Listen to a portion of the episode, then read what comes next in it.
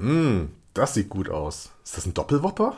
Hm, nee, es ist ein Royal mit Käse. Ah, äh, weißt du, wie man den in Amerika nennt? Quarter Pounder. Du, du hast da was hängen. Oh, Entschuldigung. Ja, genau. Äh, in, weißt du, in Europa musste man den umbenennen, weil ähm, Ja, ja, ja, weil hier das metrische System ist und die Burger keine 125 Gramm Fleisch haben. Können wir weiter essen? hast du meinen Milkshake. Hey, du schuldest mir eh schon 5 Euro. Ah. Warum? äh, Also, ihr, Eh, Hier, mach, mach mal lauter, mach mal lauter. Hallo zum Podcast von Take 42. Eigentlich sind wir eine Radiosendung, aber leider muss für den Podcast die Musik entfernt werden. Jedes Mal, wenn ihr in der Sendung diese Klappe hört, könnt ihr zu YouTube wechseln, denn dort haben wir die Songs in einer Playlist zur Sendung zusammengestellt. Den Link zur Playlist findet ihr auf take42.de und jetzt viel Spaß mit einer weiteren Folge von Take 42. wir sind Andi? und Marco. Dem geneigten Zuhörer wird es vielleicht schon aufgefallen sein, worum es heute gehen könnte. Wir haben ja tatsächlich ähm, schon genug Hinweise gegeben. Andi, willst du es sagen? Quentin Tarantino-Filme. Und zwar nur die, bei denen er auch äh, Regie geführt hat. Sonst, Richtig, das ist- weil sonst, sonst kriegen wir es nicht in, äh, in die Sendung zusammen. Genau, wir könnten, also prinzipiell könnten wir über Quentin Tarantino sagen wir einmal als Regisseur, einmal als Schauspieler, denn das hat er auch getan, oder als Produzent, Schrägstrich, Autor. Ähm, also man könnte drei Folgen mit ihm füllen. Wir konzentrieren uns heute auf die Filme, die er selbst inszeniert hat. Und äh, wir haben eine pickepackevolle Sendung und haben neun Filme, die wir besprechen werden. Technisch gesehen zehn, aber wen interessiert das schon? Und bevor wir anfangen, sagt Andi noch schnell was zur Musik. Genau, ähm, was wir am Anfang gehört haben, ähm, das war der Song Battle Without Honor of äh, or Humanity, bekannt aus Kill Bill Volume 1. Ist mittlerweile äh, eigentlich so der Song, den man direkt mit Kill Bill äh, äh, verbindet. Läuft mittlerweile in äh, vielen Sportarenen als Anheizer, als Intro. Ähm, aber die wenigsten Leute wissen, das ist ein Song vom japanischen Rockmusiker Tomoyasu Hotai äh, der wiederum mit über 40 Millionen verkauften Tonträger ein, einer der erfolgreichsten japanischen Musiker der Gegenwart ist. Und dieser Song hieß ursprünglich New Battles Without Honor and Humanity Theme und war wiederum der Titelsong des Films New Battles Without Honor and Humanity aus dem Jahr 2000, zu dem Hotai den Soundtrack geschrieben hat und auch als Schauspieler mitgespielt hat. Und der, der Song, der wurde jetzt für, äh, für den Soundtrack umbenannt und heißt dann einfach nur Battle Without Honor and Humanity und wurde jetzt mittlerweile in, auch in Japan nochmal als Single wieder veröffentlicht, heißt jetzt nur noch Another Battle. So, jetzt, jetzt, äh, so viel dazu. Also, äh, wie gesagt, der, der Mann, der ist seit 1988 äh, mit seiner Solokarriere beschäftigt, war äh, in den 80ern einfach noch ein Gitarrist der Rockband äh, Bowie mit O äh, und dann so ein skandinavisches durchgestrichenes O äh, geschrieben, die wiederum Bowie. damals, ja, ich wage, wage nicht, äh, das nochmal auszusprechen. Ähm, aber er ist, äh, das war in den 80ern eigentlich so die japanische Rockband in Japan. Also so vergleichbar äh, wie in Deutschland äh, die Toten Hosen oder Bab. Also das war, äh, die haben was rausgebracht und es war ein Hit. So viel erstmal zum Intro. Äh, jetzt, glaube ich, gehen wir einfach mal chronologisch durch die Filme durch. Und jetzt Ganz genau. Wir übernehmen fangen mal. 19, genau, wir fangen 1992 an. Äh, der erste Film ist Reservoir Dogs. Wie gesagt, 92. Wir sehen Harvey Keitel in der Hauptrolle, genauso wie Steve Buscemi und auch Tim Roth, die übrigens meistens ihre eigenen Klamotten trugen, denn das Budget des Films war, sagen wir mal, ein bisschen schmal ähm, und für Kostüme war eigentlich so gut wie gar nichts ähm, vorgesehen auszugeben. Ähm, wie gesagt, ähm, gab auch kein, keine Unterstützung durch die Polizei bei den Dreharbeiten. Ähm, es gibt ja diese eine Szene, der Steve Buscemi dann ähm, sich ein Auto entwendet und davonfährt. Das musste sehr gut getimt werden, denn das wurde direkt an der Ampel gedreht. Also er konnte quasi nur losfahren, wenn grün war. Weil, wie gesagt, ähm, keine Polizei war zum Abspannen da. Einer der Dialoge im Film dreht sich ja um Madonna und den, äh, äh, ähm, und den Song Like a Virgin. Während Madonna den Film mag, findet sie die Version des Lieds nicht so dolle. Angeblich hat sie Tarantino ja eine Kopie des Albums Erotica geschenkt mit der Widmung und ich lese die einfach mal so vor. It's not about dick, it's about love. Madonna. Wer zum Teufel ist dick? Richtig. Das, kann man der, ja, das wusste vielleicht an der Stelle äh, Quentin Tarantino noch nicht. Ähm, Robert Kurtzman, seines Zeichens Make-up-Artist, ähm, hat zugestimmt, am Film Reservoir Dogs umsonst das Make-up zu machen, unter der Bedingung, dass Tarantino ein Drehbuch aus einer seiner Stories oder basierend auf einer seiner Stories schreiben würde. Das tat er dann auch und ich greife ein bisschen vor, aber auch ein bisschen raus. Robert Rodriguez hat dann den Streifen verfilmt. Die Rede ist übrigens from, from Dusk Till Dawn. Gut. Das nur mal so am Rande. Aber da reden ähm, wir dann später drüber. Andere genau. Sendung. äh, richtig. Äh, Denn, und eins muss ich noch loswerden. Ja. Ja. Nee, ich, ich, wollte nur einwerfen, weil ähm, From Dust Till Dawn wird, als, wird allgemein immer als, äh, als Tarantino-Film bezeichnet. Mhm. Ähm, aber tatsächlich ist es ein Robert Rodriguez-Film, äh, bei dem Tarantino eben das Drehbuch geschrieben hat und mitgespielt hat. Aber Regie führte und halt eben. Hat. Und produziert hat, genau. Aber die Regie führte sein, sein Kumpel Robert Rodriguez. Aber genau, also für, ja, deswegen. Für mich ist das eigentlich auch so, ja. Also für mich ist From Dust to Dawn auch so ein, wie gesagt, ein klassischer Tarantino, ist halt kein Tarantino eigentlich. Aber ja. gut. Also ist, da ist so viel Tarantino drin, wie geht, außer halt eben die Regie. Richtig. er spielt ja auch mit. ja, eben. Also, genau. Ähm, kommen wir mal zur Faktdichte. Der Film hat eine Laufzeit von 99 Minuten. Das Wort Fuck kommt 272 Mal im Film vor. Man hört also durchschnittlich alle 20 Sekunden dieses Wort. Also zumindest in der Originalfassung, sagen wir mal so. Hm. Ja, da, dazu habe ich auch noch eine schöne Statistik gelesen. Also die greift dann einfach mal über alle seine Filme äh, drüber. Äh, Flüche pro Film. Auch Res schön. Reservoir Dogs ist äh, in der Tarantino-Liste nur auf Platz 2 der Fluchdichte. Mit oh. 421 Flüche insgesamt. Also da ist dann halt auch äh, alles andere abseits des Fax dann noch, äh, noch mit drin. Auf Platz 1 hm. ist, na, rat mal. Äh, Inglourious Bastards. Nein, Pulp Fiction. 458 äh. Flüche. Ja, okay, stimmt. Jetzt, jetzt, wo du sagst, hätten wir sich auch denken können, ja. ja. Okay. Inglourious Bastards, äh, schön, dass du es sagst. Äh, vorletzter Platz, nur 63 Flüche. Also oh. nur, nur alle drei Minuten einer. Oh. Also da, Was ist passiert? Keine Ahnung. Aber wir greifen vor. Zurück ja, zu ja, Reservoir ja. Dogs. Genau. Ähm, ich wollte da noch sagen, äh, Bruce Kimi ist ja, äh, verdankt dem Film ja eigentlich seine Karriere. Also es war zwar schon mehr oder weniger ein Gesicht, das man äh, mehr oder weniger mal gesehen hat, aber so äh, erst durch diesen Film äh, hat seine Karriere Fahrt aufgenommen und ist halt eben zu, diesen, äh, zu diesem Charakterdarsteller mit diesem seltsamen Gesicht, will ich mal sagen, geworden. Ähm, also, und ich glaube, es sind einige Schauspieler in diesem Film dabei gewesen, die äh, Tarantino jetzt mehr verdanken als nur äh, die Teilnahme an einem Kultfilm. Musikalisch ist, äh, sind wir hier natürlich äh, genau da, wo Tarantino äh, immer sein wollte. Er hat von Anfang an gesagt, äh, ich mache keine, keine Soundtracks, ich mache keine Scores. Es gibt so viel gute Musik da draußen, die man mit genug Recherche oder genug Fachwissen einfach auch der richtigen Situation zuordnen kann. Und äh, Tarantino ist halt einfach ein Nerd äh, und äh, er kennt sich halt nicht nur mit, äh, mit Filmen aus, er kennt sich auch mit Musik aus. Und äh, in Reservoir Dogs merkt man das halt auch schon. Und ich habe jetzt mal einen Song rausgesucht, den Song selber, den kennt man. Das ist Magic Carpet Ride im Original von äh, Steppenwolf, Original 1968. Es ist aber eine andere Version, und zwar von der Band Bedlam. Diese Band existierte nur so kurz, dass es von denen kein Album gibt. Ich habe keine Infos über die, äh, über die Band gefunden oder über das Album oder sonst irgendwas. Es gibt eigentlich virtuell nur dieses eine Lied.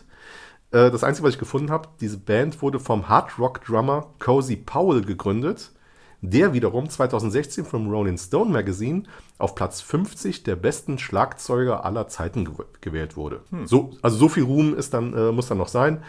Und äh, diese Coverversion von Magic Carpet Ride äh, von Bedlam hat der Band jetzt nicht wirklich geholfen, berühmt zu werden, aber sie ist Teil des äh, grandiosen Reservoir Dogs Soundtracks und genau deswegen spielen wir das jetzt. Zum nächsten Film wurde eigentlich schon so oft alles gesagt. Wir reden trotzdem drüber, oder auch gerade deswegen. Pulp Fiction. Wir haben John Travolta, wir haben Samuel L. Jackson und wir haben Uma Thurman in Hauptrollen. Äh, Leute wie Bruce Willis, Christopher Walken oder auch wieder Tim Roth in Nebenrollen. Wir hatten es ja schon mal gerade eben vom Budget. Ähm, der Film jetzt hier, also Pulp Fiction, kostete 8 Millionen Dollar, wovon 5 Millionen Dollar für die Gagen ausgegeben wurden. Also ne, nur mal so in Perspektive. Mhm. Der Film hat bisher nur an den Kinos, also nur an den Kinokassen, über 200 Millionen Dollar reingeholt. Das nur mal so am Rande. Nominiert war der Film für insgesamt sieben Oscars, gewonnen hat dann nur Quentin Tarantino für das Drehbuch am Film oder für den Film, so rum. Obwohl er, wie gesagt, auch Regie geführt hat, aber er hat auch das Drehbuch geschrieben. Ähm, dafür gab es dann zumindest hier den Oscar. Auch hier wieder ganz kurz äh, die Faktdichte. 154 Minuten Laufzeit, also ich glaube, es gibt keinen, keinen Tarantino, der irgendwie unter zwei Stunden ist. Das kriegt der Mann nicht hin. Ähm, Doch, Death Proof. Gut. Ähm, genau, wir haben 154 Minuten Laufzeit. Wir haben eine äh, Faktdichte von 265 Mal. Auch hier durchschnittlich alle 30 Sekunden. Und musikalisch braucht man, glaube ich, nichts zu sagen. Also äh, der Film, der ist gespickt von Songs, die äh, durch den Film einfach jetzt den hohen kultigen Wiedererkennungswert haben. Äh, wir haben vor ein paar Jahren äh, den, mal eine Sendung gehabt, äh, wie für den Film gemacht. Da haben wir schon drüber gesprochen, äh, dass der Surf-Song Missirlu eigentlich für Pulp Fiction steht. Wenn der Song irgendwo läuft, denkt keiner an einen 60er Jahre Surf-Song, sondern denkt sofort an Pulp Fiction. Und äh, das zieht sich durch den kompletten Film durch. Und ich habe jetzt hier einen rausgesucht. Äh, das ist der Song Bullwinkle Part 2 von den äh, Centurions. Ähm, auch früher eine Surf-Rock-Band, die während der späten 50er und frühen 60er Jahren aktiv war. Die haben 1963 ein Album äh, veröffentlicht und verschwanden dann bis 1995 von der Bildfläche. 1995 kam Pulp Fiction raus. 94. Genau, aber äh, auf jeden Fall Pulp Fiction war der Grund, wa äh, warum die Band mehr oder weniger wiederentdeckt wurde. Und die haben sich daraufhin dann direkt mal äh, wieder neu zusammengefunden. Haben auch nochmal ein neues Album gemacht, aber einen Durchbruch hatten sie trotzdem nicht. Nichtsdestotrotz, der Song äh, steht für sich selber. Äh, es ist der Abschluss der Geschichte um den Boxer Butch, gespielt von Bruce Willis, mit dem legendären Abschlussdialog zwischen Butch und seiner Freundin auf dem Shopper von Z.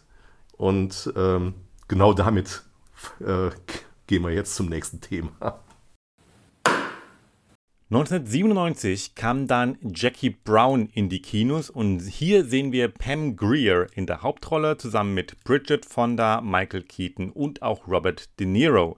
Samuel Jackson ist auch mit dabei der übrigens nur am Wochenende drehen konnte, weil unter der Woche hat er mit Dustin Hoffman und Sharon Stone an Sphere gearbeitet. Also der hat wirklich parallel ähm, an diesem Film gedreht. Der Mann dreht ja auch andauernd. Der ist ja irgendwie in jedem Film drin. Also es gefühlt. Ist, also ja, also, gefühlt ja. Der, ich glaube, er macht alles, weil wofür, wenn er Zeit hat und wenn er Geld dafür kriegt, ist er dabei. Das ist, das ist so ein bisschen, äh, das, das, war das Jack Nicholson, der gesagt hat, gib mir eine Million und ich mach's, ne? Ja, ja, genau. Ähm, Aber ich glaube. Ja, das ist so. Ich glaube, er macht hier, er, er macht es auch für, äh, für 1000 Dollar, 80.000 Dollar hier, 1000 Dollar da, da kommt auch was zusammen. Ja, also bei, bei, und bei seiner Filmografie kommt da einiges zusammen. Mhm. Ähm, also Samuel L. Jackson ist tatsächlich extremst beschäftigt und er ist sich auch für nichts zu schade. Ich meine, der macht, der macht ähm, sowas, der macht dann Sphere, der macht ähm, aber auch so Filme wie äh, Kingsman, ich glaube den zweiten Teil, wo er so einen lispelnden Bösewicht spielt. Also sehr, auch, äh, auch sehr breit aufgestellt vom Talent her. Über den müssten wir, glaube ich, auch mal eine Sendung machen. Aber gut. Ähm, zurück zu Jackie Brown, der ja übrigens fast Jackie Burke hätte heißen können. Der Name wurde dann in Jackie Brown geändert als kleine Hommage an Pam Grier, nachdem sie gecastet war. Ähm, denn deren bekannteste Rolle bis dahin war ja Foxy Brown. So, wäre es nicht ähm, Pam Grier gewesen, wie gesagt, würde der Film Jackie Burke heißen und Jackie Burke wäre auch weiß gewesen. Das sah zumindest das Originaldrehbuch äh, vor. Auch hier äh, änderte Tarantino das, um eben mit Pam Grier arbeiten zu können. Ist übrigens auch das einzige oder der einzige Tarantino-Film, der eine Vorlage hat, die nicht von Tarantino selbst geschrieben wurde. Ansonsten arbeitet der Tarantino immer quasi mit seinem eigenen Originalmaterial. Hier gibt es quasi äh, eine Story und er hat nur das Drehbuch geschrieben.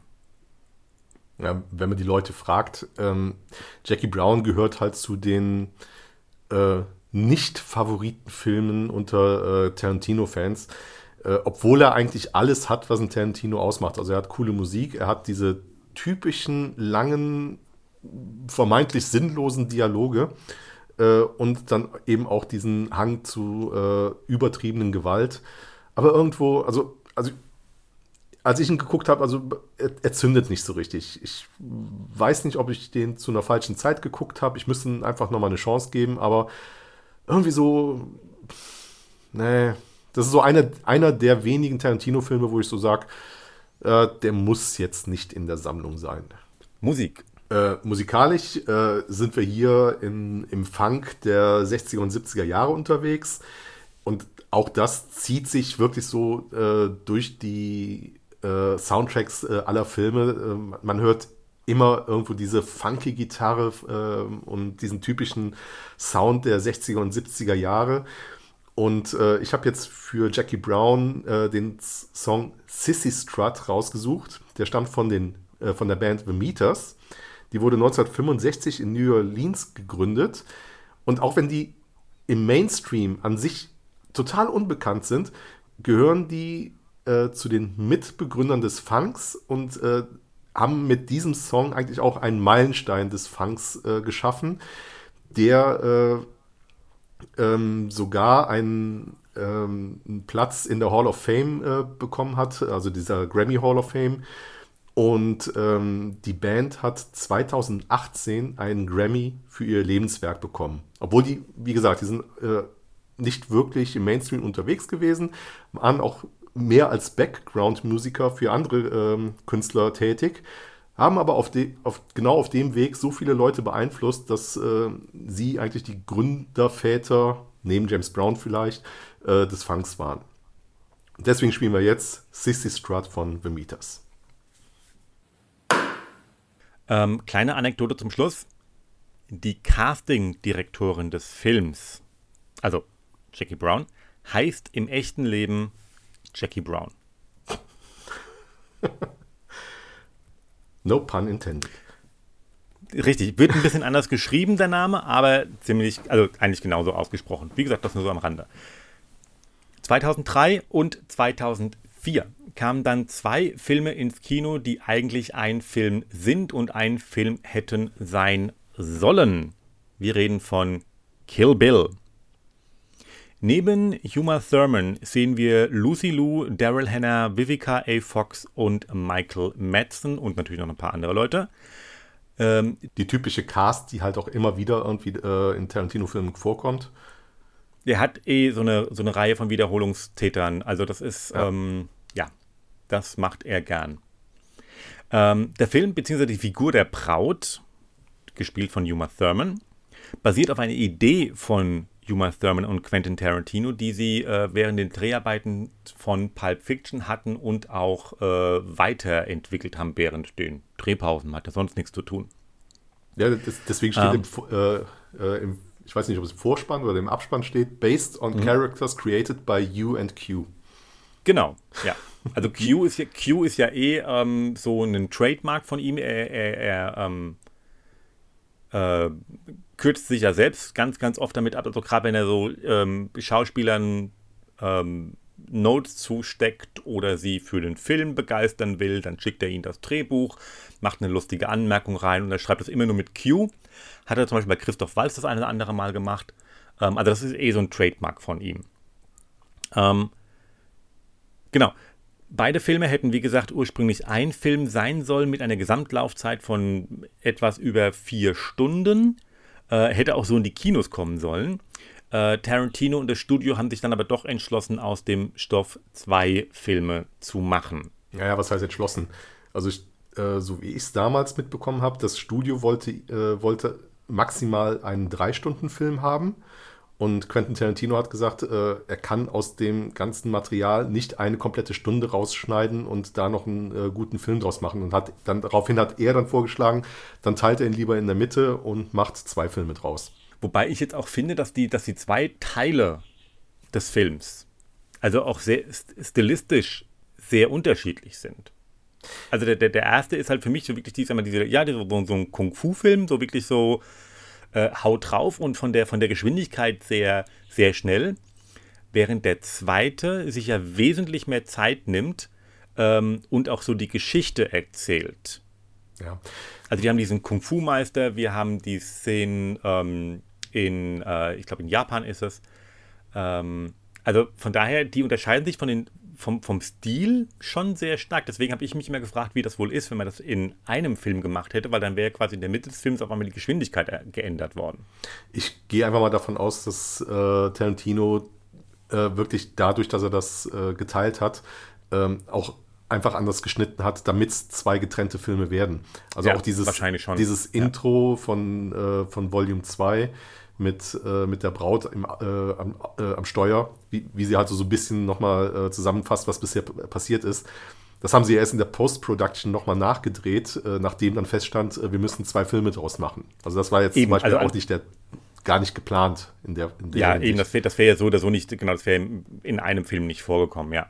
Ähm, 2011 kam dann übrigens der Film als Gesamtwerk mit einer Laufzeit von eben vier Stunden und sieben Minuten äh, auf DVD und Blu-ray raus. Heißt Kill Bill The Whole Bloody Affair. ähm, hat ein paar Änderungen drin, so zum Beispiel der Kampf mit den Crazy 88. Lustige Anekdote, sind nicht 88, die heißen nur so. Ähm, ist diesmal in bunt ungeschnitten und dadurch eine ganze Ecke brutaler. Ja, aber auch dazu gibt es eine Anekdote. Äh, als der Film original veröffentlicht wurde, äh, gab es zwei Versionen von dem Film. Es gab im Westen, also Europa und USA, eben diese Version, die wir hier kennen, mit äh, in dem Moment, wo das Auge rausgerissen wird, wird schwarz-weiß und äh, das, äh, der ganz, äh, das ganze Blut ist halt dadurch ein bisschen abgemildert. In Japan gab es diesen Farbwechsel nicht. Und in, äh, in Japan gab es auch ein paar andere Unterschiede. Da gab es zum Beispiel ganz am Anfang nicht das, äh, das Klingonen-Zitat, dass Rache ein, äh, ein Gericht ist, das man am besten kalt äh, serviert. Mhm. Und, und so weiter und so fort. Also das, äh, da merkt man dann auch, dass Tarantino halt eben diesen äh, Fable für, fürs, für Martial Arts Kino hat und gerade dem japanischen Publikum und wahrscheinlich, ich weiß es jetzt nicht, aber ich vermute mal, dass das äh, in China, also in Hongkong, äh, da wo eigentlich die, die eigentlichen Martial Arts Filme ja herkommen, äh, dass der auch in dieser, äh, ich sage jetzt mal, asiatischen Version da erschienen ist, einfach damit er dort eine wirklich der Kultur angepasste Version auch äh, abgeliefert hat. Also er hat da, ja. darauf, daraufhin ja später auch nochmal ähm, einen reinen Hongkong-Movie äh, produziert, also wirklich nur ähm, asiatische Schau Schauspieler und das war auch damals ein Riesenhit. Aber der Film der hat halt in, äh, im Westen überhaupt nicht funktioniert. Also der wurde hier auch hier nicht groß rausgebracht.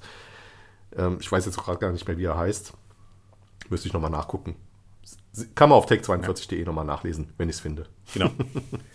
ähm, es gibt ja auch eine Kampfszene von Oren Ishii und der Braut, also im ersten Teil, in der Oren ja auf Chinesisch sagt, sie hofft, dass die Braut fünf Minuten durchhält für den Kampf mit Einsätzen der Musik, und das ist dann so ein Applausding, ähm, sind es genau 4 Minuten und 59 Sekunden, bis der Kampf vorbei ist. Ja, kleiner Spoiler, Oren verliert. Das war sowieso eine Szene, äh, da habe ich im Kino gejubelt. Das, äh, das mache ich normalerweise nicht. Also ich liebe diese Szene. Es ist eine Hommage an den japanischen Film Lady Snowblood. Ähm, es ist eine, ein chinesischer Garten. Äh, der an sich ja schon äh, auf Perfektion getrimmt ist, auf, in dem sch unberührter Schnee liegt. Die zwei äh, Frauen kommen bereits zum Kampf rein und es startet die Musik von Santa Esmeralda, Don't Let Me Be Misunderstood, was so herrlich unpassend passend war. Also ich, ich hatte in dem Moment eine Gänsehaut im Kino und ich äh, habe wahrscheinlich alle anderen genervt in dem Moment, weil, weil ich einmal einen Wuhu rausgejagt äh, habe. Aber ähm, ja, also das ist für mich so äh, eine der perfektesten Filmszenen äh, in Tarantino-Filmen überhaupt. Also ich, äh, also Kill Bill ist sowieso mein persönlicher Favorit, was äh, Tarantino-Filme Tarantino. angeht. Ja, das unterschreibe ich so. Äh, eine Rivalität zwischen Schauspielerinnen, die sich nicht leiden konnten, äh, nehmen eben Yuma Thurman und Daryl Hannah. Da ist es nämlich überliefert, dass die zwei so gar nicht miteinander klarkommen. Ähm, ich finde, das hat dem Film absolut nicht geschadet. Wenn man weiß, dass die zwei sich nicht mögen, denkt man sich bis zu einem gewissen Punkt, also mir ging es so, hm, wie viel der Abneigung ist jetzt geschauspielert und wie viel davon ist echt oder ähm, zumindest baut man äh, dann auf einer echten Abneigung auf und ich finde, das merkt man. Also die zwei können sich im Film absolut nicht leiden, tolerieren sich maximal und das kommt eigentlich sehr, sehr schön rüber. War jetzt natürlich ein bisschen blöd, was äh, die Pressetour des Films betraf, denn da waren nämlich beide dabei. Äh, und man musste, also die, die, das Personal das halt dann so außenrum war, sagen wir mal Hotelpersonal oder auch Presseteams, mussten peinlichst darauf achten, dass die beiden nicht zusammen auftreten. Also das ging schon so weit gut, dann hat sich das wahrscheinlich dann über die Dreharbeiten hochge ähm, hochgeschaukelt. Aber wie gesagt, die zwei können sich nicht wirklich leiden. Ja, und dann Musik. Genau. Ähm, rausgesucht habe ich für Kill Bill die 5678. Ähm, das ist die Band, die in dem. Wie, wie, wie hieß das Café nochmal? Ähm, ich weiß nicht, ich sage nur, dass er aussah wie Charlie Brown. Ja, er hat ein Charlie Brown-Shirt angehabt, genau. Ähm, ja. Auf jeden Fall, das ist diese, äh, die Liveband in diesem Café, wo dann die, ähm, wo am Schluss dieser äh, große Kampf mit Schwarz-Weiß und nicht Schwarz-Weiß dann äh, stattgefunden hat. Äh, diese Band existiert seit 1988, kommt aus Tokio und wurde von den Schwestern Sashiko und Yoshiko Fujiyama gegründet und ist bis heute aktiv. Ähm, die Story, äh, wie die in den Film gekommen sind, äh, das einfach nur ein kleines Anekdötchen am Rande, was ich auch nur mal äh, in einem Interview gehört habe. Äh, Tarantino war für die Vorbereitung von Kill Bill in äh, Tokio gewesen und war auf dem Weg wieder zurück zum Flughafen, um, äh, um halt wieder äh, zurückzufliegen. Ähm, hat dann aber noch irgendwie ein, äh, eine kurze Shoppingtour gemacht, war in einem Laden drin und hört dann über die äh, äh, Geschäftsbeschallung genau diese Band und war halt von einem Moment auf den anderen äh, hin und weg und ist halt dazu zu einer Verkäuferin gegangen und meinte, was ist das für eine Musik? Und ähm, die hat ihn halt nicht so richtig verstanden und so ein bisschen nach, nach ein bisschen äh, babylonischem äh, Hin und Her, äh, kam dann der Manager und hat dann gesagt, ja, 5, 6, 7, 8. Und Tarantino wollte diese CD kaufen. Und der Manager hat gesagt, das können wir nicht machen, das ist von, äh, von der Geschäftsstelle äh, zur Verfügung gestellt, äh, das dürfen wir nicht verkaufen. Und Tarantino wollte das halt unbedingt in dem Film haben, aber ihm war auch klar, in dem Moment, wo er den Laden ohne diese CD verlässt und im Flieger sitzt, hat er es bis zu Hause vergessen und wird sich da auch nicht mehr drum kümmern. Deswegen hat er da äh, einen Aufstand gemacht, bis der äh, Manager da äh, nachgegeben hat und ihm die CD in die Hand gedrückt hat. Ob er die wirklich, ob er die dann verschenkt hat oder ob, ob sie bezahlt wurde, war jetzt nicht überliefert. Aber ich fand das einfach eine, äh, eine coole Story. Und äh, den Song, den wir jetzt spielen, das Woohoo, ist ein Coversong. Der stammt gar nicht von den 5678, was dann wieder für Tarantinos Musikgeschmack spricht. Das ist nämlich im Original von der Band Rocketeens, stammt von 1959 und äh, ist ein typischer Vertreter des damaligen Rockabilly. Der nächste Film ist Death Proof und beschert uns Kurt Russell in der Hauptrolle zusammen mit Rosaria Dawson und Zoe Bell. Letztere dachte ja, sie hätte eher eine, na, sagen wir mal, größere Nebenrolle im Film. Die Tragweite ihrer Rolle wurde ihr dann bewusst, als sie ihren Namen auf dem Poster sah. Sie schuldete wohl Tarantino noch einen Gefallen und hat deswegen im Film mitgespielt. Ähm, also ihr war es nicht wirklich bewusst, dass sie da eigentlich schon so ein bisschen äh, mehr zu tun hat. Ähm, ich weiß nicht, ob es jemandem aufgefallen ist, ich weiß nicht, ob es dir aufgefallen ist, Andy, aber ähm, als das Telefon klingelt, also im Film, hört man ja Twisted Nerve Mhm. Und, okay, also Andy ist es aufgefallen. Wem das jetzt nicht sagt, das ist das gepfiffene Lied von Al Driver aus Kill Bill. Al Driver, Daryl Hannah. Äh, und so, glaube ich, kennt man es dann ähm, doch wieder. Der Film, ja. Ich wollte nur sagen, das, das ist nicht der, äh, der einzige äh, Griff zurück auf Kill Bill. Ähm, ich weiß nicht, ob dir es aufgefallen ist. Äh, es gibt nämlich noch äh, eine Krankenhausszene, ähm, in dem der, ein Sheriff auftritt. Und dieser Sheriff ist der gleiche Schauspieler in der gleichen Rolle wie, äh, wie der in Kill Bill, der sich mit seinem Son Number One, Sohn Nummer 1, unterhält, der auch in der Szene dabei ist. Mhm. Er hat nee, da, also das ist ein Dialog von circa fünf Minuten, äh, nur diese eine Szene, äh, dann verschwindet er auch wieder. Ähm, aber das ist auch noch so ein äh, kleiner Griff zurück in äh, die eigene Filmhistorie von Tarantino. Der Film wurde in den USA zusammen mit Planet Terror von Robert Rodriguez als Double Feature unter dem Namen Grindhouse in die Kinos gebracht. Äh, in Deutschland haben wir das jetzt dann leider nicht hinbekommen und die Filme wurden zu unterschiedlichen Zeitpunkten ähm, rausgebracht, äh, weil viele Schauspieler aus den Filmen sind im jeweils anderen Film zu sehen, aber eigentlich immer in anderen Rollen. Also das ist, äh, man hat sich die Cast geteilt, aber nicht die Charaktere. Ähm, und wie gesagt, unter dem Namen Grindhouse, zumindest in den USA, ähm, beide gleichzeitig als Double Feature in den Kinos. Was aber auch nicht so gut funktioniert hat, weil äh, Tarantino und Rodriguez wollten mit diesem Grindhouse Double Feature eigentlich dieses, genau das wiederbeleben. Also das, das ist so eine Kultur aus den 70er Jahren gewesen, in der äh, halt so Billigkinos wirklich B-Movies gezeigt haben und die dann auch gerne äh, in einem Double Feature, also zwei Filme im Preis, zum Preis von einem, dann gezeigt haben. Ähm, das war dann halt keine, keine tolle Leinwand, das war halt ein, äh, ein, alter Projektor, da ist dann halt auch schon mal irgendwie ein Film durchgebrannt oder sonst irgendwas. Ähm, aber die haben, äh, sowohl Tarantino als auch Rodriguez, haben dieses äh, Vorwissen über diese Filmkultur so als Allgemeinwissen vorausgesetzt, dass sie äh, nicht damit gerechnet haben, dass das eigentlich keiner mehr kennt. Und genau deswegen ist das halt auch in den USA total gefloppt. Angeblich sind viele Leute nach dem ersten Film äh, schon rausgegangen und wussten gar nicht, dass da noch ein zweiter kommt. Ähm, dann gab es wohl noch irgendwie äh, ein schlechtes Startdatum mit Feiertagen oder sonst irgendwas.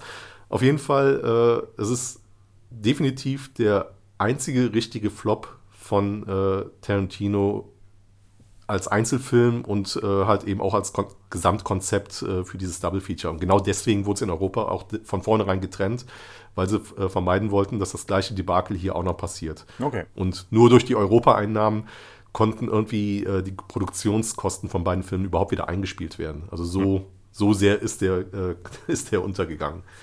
Oder ist das Double Feature untergegangen, sagen wir es mal so. Äh, kommen wir mal zurück zur Faktdichte. Ähm, und jetzt hier wird hier ein bisschen nebulös, denn es gibt unterschiedliche Angaben. Äh, wir gehen jetzt mal von der Director's Cut aus, die nämlich 27 Minuten länger ist und damit eine Gesamtlaufzeit von 140 Minuten. Sprich, dann sind wir wieder, was wir vorhin gesagt haben, 113, also unter zwei Stunden.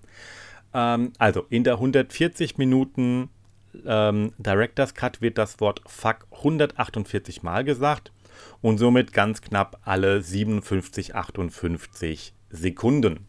Und Death Proof ist, es ist ja so einer der Filme, der auch äh, letzten Endes ein bisschen unterm Radar fliegt, äh, auch unter, bei Tarantino-Fans, weil es eben zum einen dieser Flop war und zum anderen halt eben dieses Double Feature ist und viele halt denken, nee, das ist, äh, ist kein echter Tarantino. Doch, ist es.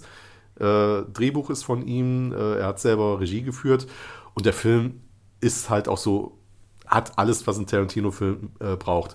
Unglaublich viele Dialoge, die meisten im Auto oder in der Bar und äh, gerade zum Schluss, also in der Mitte und zum Schluss hin, äh, absolut sinnlose Gewalt äh, in allen Details dargestellt. Also äh, in der Mitte fliegt auch mal ein Bein durch die Gegend oder äh, sonst irgendwas. Ich will da gar nicht zu viel erzählen. Ähm, eine der markanten Stellen ist halt der Lapdance, den Kurt Russell äh, in der kurz, also in der Mitte des Films bekommt. Und die Musik dazu ist von den Coasters und der Song heißt Down in Mexico. Und wer die Coasters jetzt so nicht kennt, ähm, das ist auch eine äh, Riven and Blues Band aus den 50er und 60er Jahren.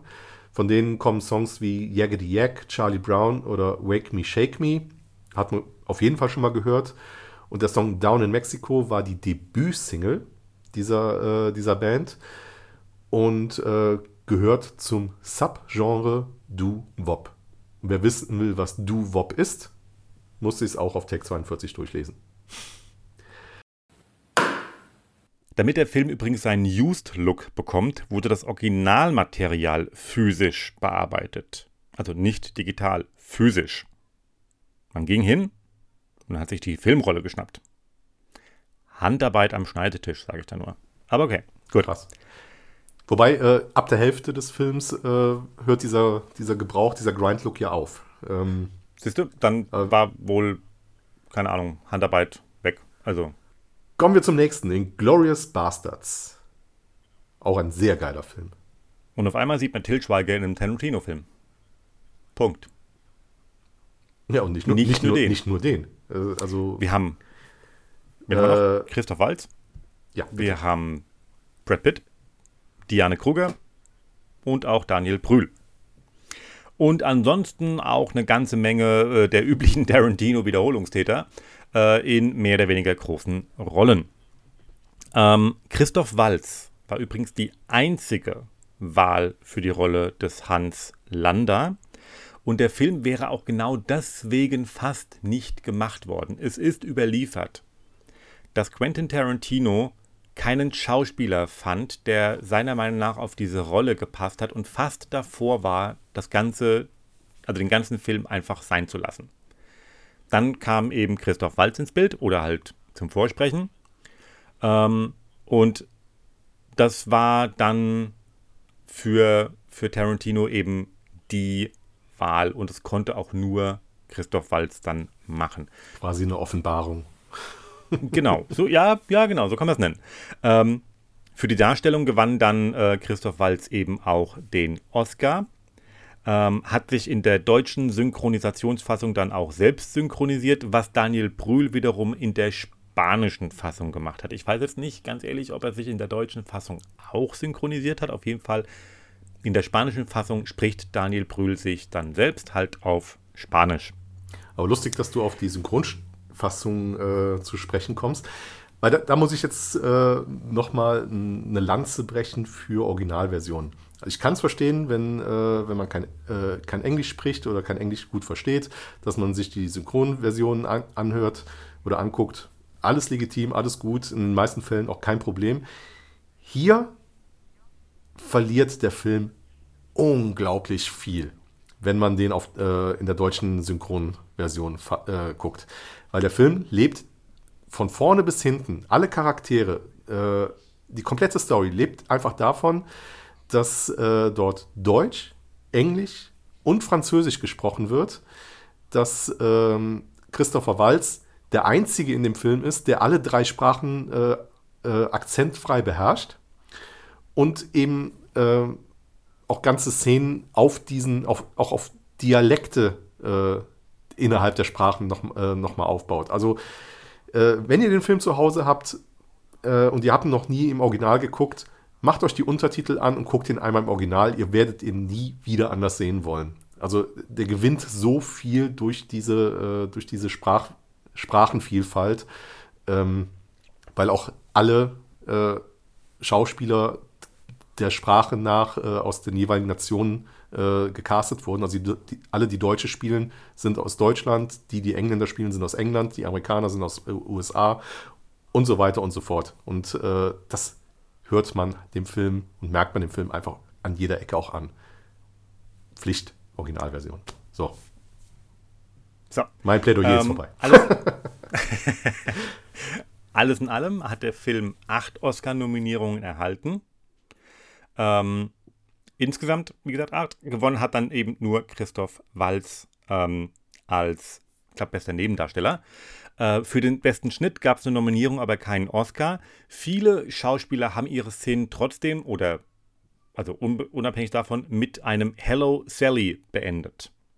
Das tun sie bei äh, Tarantino schon relativ lang. Grund ist, dass die Cutterin Sally Menke heißt und wie gesagt schon lange für Tarantino arbeitet, äh, dann eben auch für äh, diesen Film. War übrigens der letzte Film, ähm, den sie für Tarantino gemacht hat. Sie ist dann 2010 leider verstorben. Ähm, ist eine kleine nette Geste. Äh, also im Endeffekt wird Mankey an jedem, an jedem Ende einer Szene gegrüßt. Wird halt dann trotzdem rausgeschnitten. Ich habe mir gedacht, das ist zwar nett, aber kann immer noch unglaublich nervig sein. Mhm. Also ich habe mir, hab mir überlegt, vielleicht schneide ich dann einfach schon vorher ab. Also die Frage ist, wie viel, wie viel Hello Sallys gab es, die Hello Sally nie kennengelernt hat? Aber. Also auf den, ja. gerade bei, äh, auf der Blu-ray von Glorious Bastards gibt es ein äh, Hello Sally Reel. Also äh, da kann man äh, die verschiedenen Hello Sallys äh, sich angucken und das nervt mich schon, wenn ich es nur gucke. Und wenn ich das dann bei jeder Szene als Cutterin äh, dann erleben müsste, würde ich auch sagen, okay, hier muss ich schneiden. Will ich nicht sehen. Ja, und dann ist es ja nicht mal der erste, dann ist das ja nicht mal der erste Film. Also in dem Moment, wo, wo ein Schauspieler seinen Kopf schon Richtung Kamera dreht, weiß die wahrscheinlich schon Bescheid, zack, Feierabend. Mhm, genau. Ähm, okay. da habe ich auch noch ein kleines Anekdötchen. Ähm, ich habe mal einen äh, Stuntman kennengelernt, der in der Kinoszene von Inglourious Bastards mitgespielt hat. Ähm, der hat ähm, also ich will das jetzt gar nicht äh, lange ausführen, auf jeden Fall, der hat einfach mal äh, gesagt, Tarantino ist als Regisseur gnadenlos. Äh, also er macht alles, solange einfach das Bild passt. Und ähm, also ich sage das einfach mal kurz für die Leute, die den Film noch nicht gesehen haben.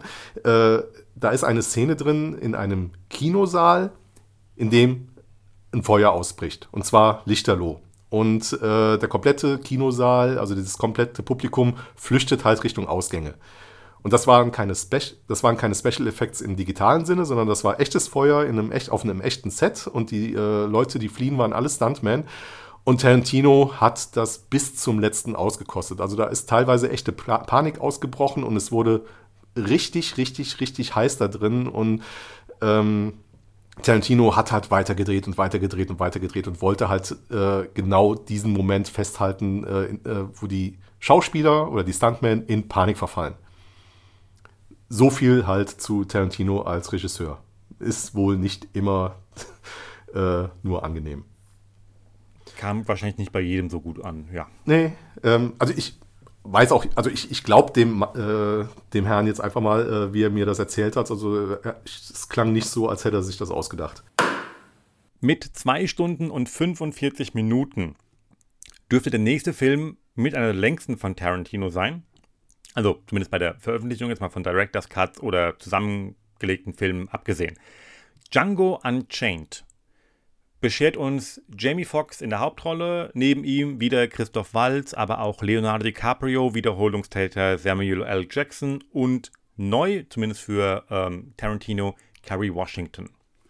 Christoph Waltz hatte die Rolle ursprünglich abgelehnt, die für ihn geschrieben wurde. Also, ne, Tarantino schreibt eine Rolle für Waltz, schickt ihm das Drehbuch und Waltz sagt so, oh, pff, nö. ähm, Tarantino bestand aber darauf, dass Christoph Waltz ähm, die Rolle spielt. Und man einigte sich darauf, dass der Charakter dann ähm, quasi nie etwas Böses macht. Ich weiß jetzt nicht, warum das eine Bedingung für Christoph Waltz war. Auf jeden Fall war es die Bedingung für Christoph Waltz. Ähm, und Tarantino hat dann zugestimmt. Das ist übrigens eine von diesen Anekdoten, die ich vorhin gemeint habe, dass man sich dann so ähm, Drehbücher mit kleinen Messages äh, schreibt, die äh, Tarantino dann mit Q untergeschrieben hat, in dem Fall für Quentin, ähm, nicht für Bond. Muss man an der Stelle erwähnen, weil ja auch Christoph Waltz bei Bond mitspielt. Ähm, das soll er dann, also die Bedingung, die dann von Waltz kam, an Tarantino zurück. Dann hat Tarantino sich geeinigt oder zugestimmt und das soll er unterschrieben haben mit Jawohl, mein Herr, Q. Also in Deutsch. Ähm, Lustigerweise hat Christoph Waltz dann für die Darstellung ähm, in Django Unchained äh, ebenfalls wieder einen Oscar bekommen. Also beide Oscars, die Waltz bisher hat, gehen auf ähm, Tarantino zurück. Ich finde, dass Waltz jetzt nicht sagen sollte, nö, ich spiele einfach nicht mehr für Tarantino. Ähm, schadet ja auch seiner Karriere nicht. Ja, das, äh, insgesamt gab es hat, ja. ihn, hat ihn ja Tür und Tor äh, in Hollywood geöffnet. Also der hat ja dann seitdem ja. auch in an, ganz anderen Sachen mitgespielt. Klein, kleinere Filme, aber grandiose Darsteller. Durchaus, eben. Und, und ich glaube auch, dass er durch Tarantino zu seiner ähm, Bond-Rolle kam, die ja jetzt mit dem äh, Bond 25, äh, also keine Zeit zum Sterben, äh, ich glaube, die dritt, seinen dritten Auftritt beschert als Blofeld. Also. Genau, ja. Von daher. Also, äh, man soll sich mal nicht so anstellen. Punkt. Ich mein, ähm, man muss ja sowieso sagen, Tarantino, also das hat er ja selber mal gesagt, zusammen mit Brad Pitt in einem Interview, ähm, beide waren unglaublich überrascht, wie gut die deutschsprachigen Schauspieler sind. Also nicht nur, äh, also wie gut, Trotz Diane Kruger. Ja gut, Diane Kruger äh, würde ich jetzt nicht direkt als deutschsprachige Schauspielerin nehmen. Ja, ich weiß, äh, aber sie, sie, ist auf jeden Fall schon länger in den USA, als äh, dass sie jemals in Deutschland gelebt hätte. Aber egal. Ähm, mhm. Daniel Brühl und erstaunlicherweise auch äh, Till Schweiger.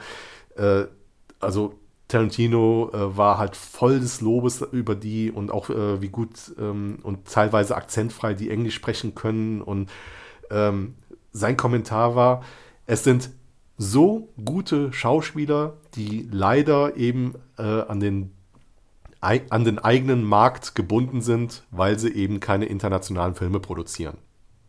Ja. Und äh, ich, ich denke mal, bei Walz, genau, bei Walz hat er ja hat er ja, okay, Walz ist kein Deutscher, Walz ist ja Österreicher, äh, aber ihn hat er halt wirklich da äh, wahrscheinlich dann auch so ein bisschen gepusht durch diese zwei Rollen, dass, äh, dass er sich zumindest sa äh, sagen kann, okay, einen habe ich da rausgeholt, äh, der ist jetzt international erfolgreich. Und ich meine, das mit den, mit den, dass die Deutschen keine internationalen Produktionen machen, hat sich ja inzwischen auch ein bisschen aufgeweicht, aber da ist definitiv noch Potenzial nach oben drin. Ähm, es gibt eine kleine Hommage in diesem Film, also in Django Unchained. Nur eine? Äh, an, ja, also auch eine ähm, zum Thema Italo-Western. Ähm, der Schuss durch die Blume im Knopfloch, der ja Candy das Leben kostet, kommt genauso im Film Gefürchtete 2 von Sergio Cubucci vor. Also direkt, also man kann jetzt sagen Hommage, andere sagen würden, das ist Copy and Paste. Ähm, bei Tarantino gehen wir davon aus, dass es eine Hommage, weil Tarantino ähm, sich für, also einfach zu gut ist für Copy and Paste. Von daher, Punkt. Ja gut, was, Hommage angeht, äh, also Tarantino hat ja schon in vorherigen Filmen gezeigt, dass er, äh, dass er Spaghetti-Western liebt. Äh, Inglourious Bastards hat schon diesen Stil und äh, bei, ähm, bei Kill Bill kamen da auch schon viele Stilmittel davon durch und Django Unchained war jetzt eigentlich so die logische Folge, dass er dann endlich mal seinen eigenen Western auch macht. Und ähm, du hast es ja gesagt, also die eine Szene, die war jetzt äh, mehr oder weniger aus einem äh, seiner Lieblinge dann äh, nachgestellt. Ähm, in dem Film tritt äh, der Originaldarsteller von Django auf. Also es ist ja auch, also der Charakter, den gibt es ja auch schon seit den 70er Jahren. Und so zieht sich das durch die komplette, äh, äh, durch den kompletten Film durch.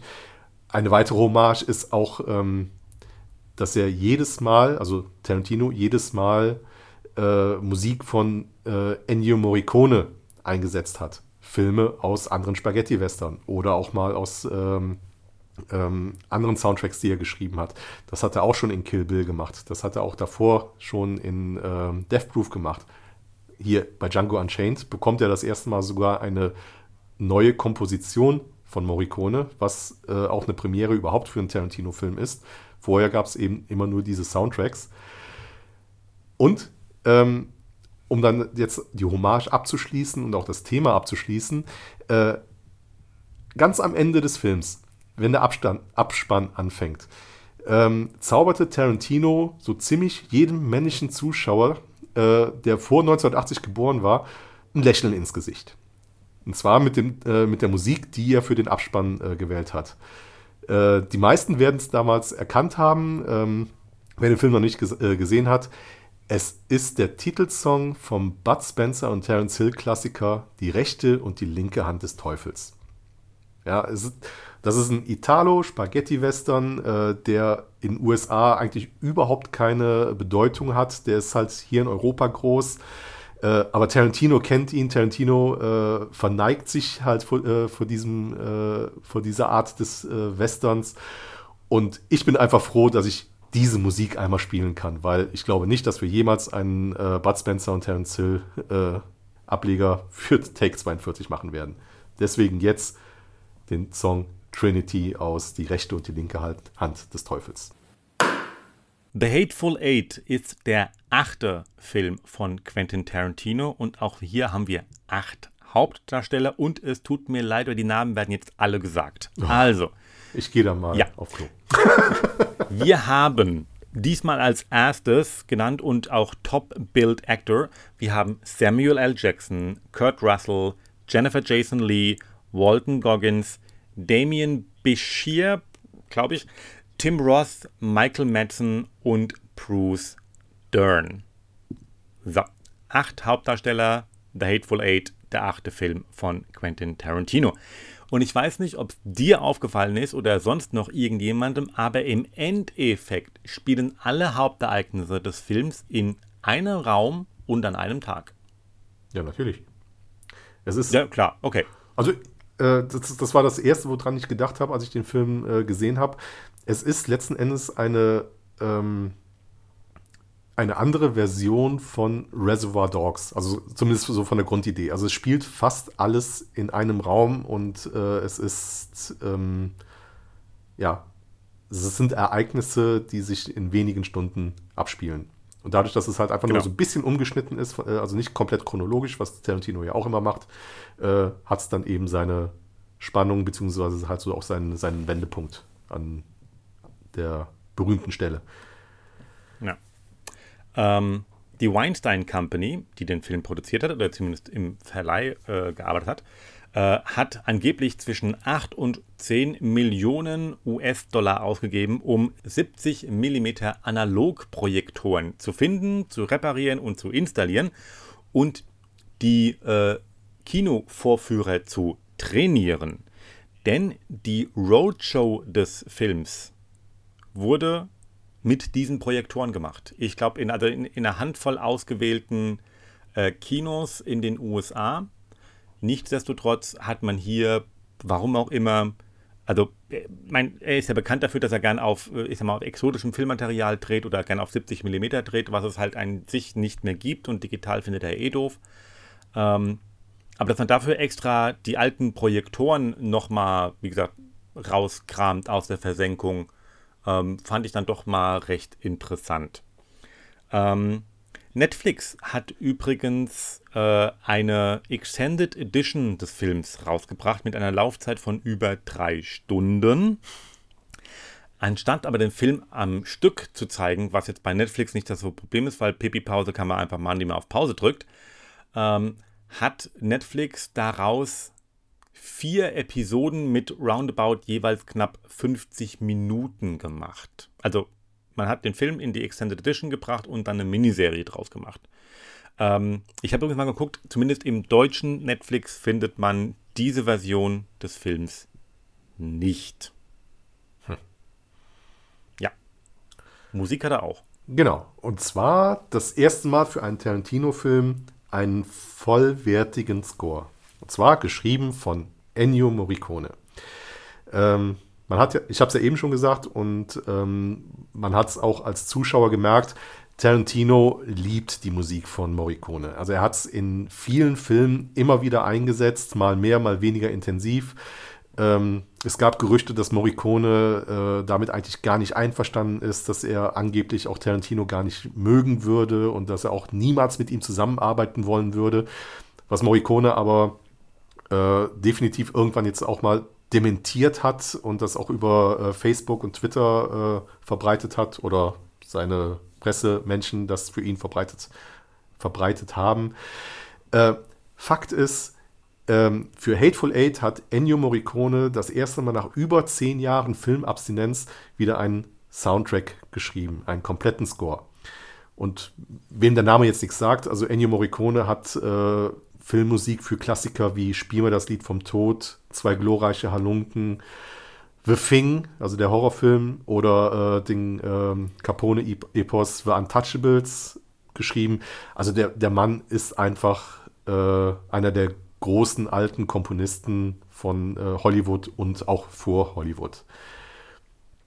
Und das äh, poetisch Schöne an dieser ganzen Sache ist, äh, mit dem Soundtrack von äh, The Hateful Eight hat Ennio Morricone seinen allerersten Oscar für die beste Filmmusik gemacht. Und das, obwohl er halt wirklich vorher schon Kult und eigentlich äh, durch die Filmmusik unsterblich war.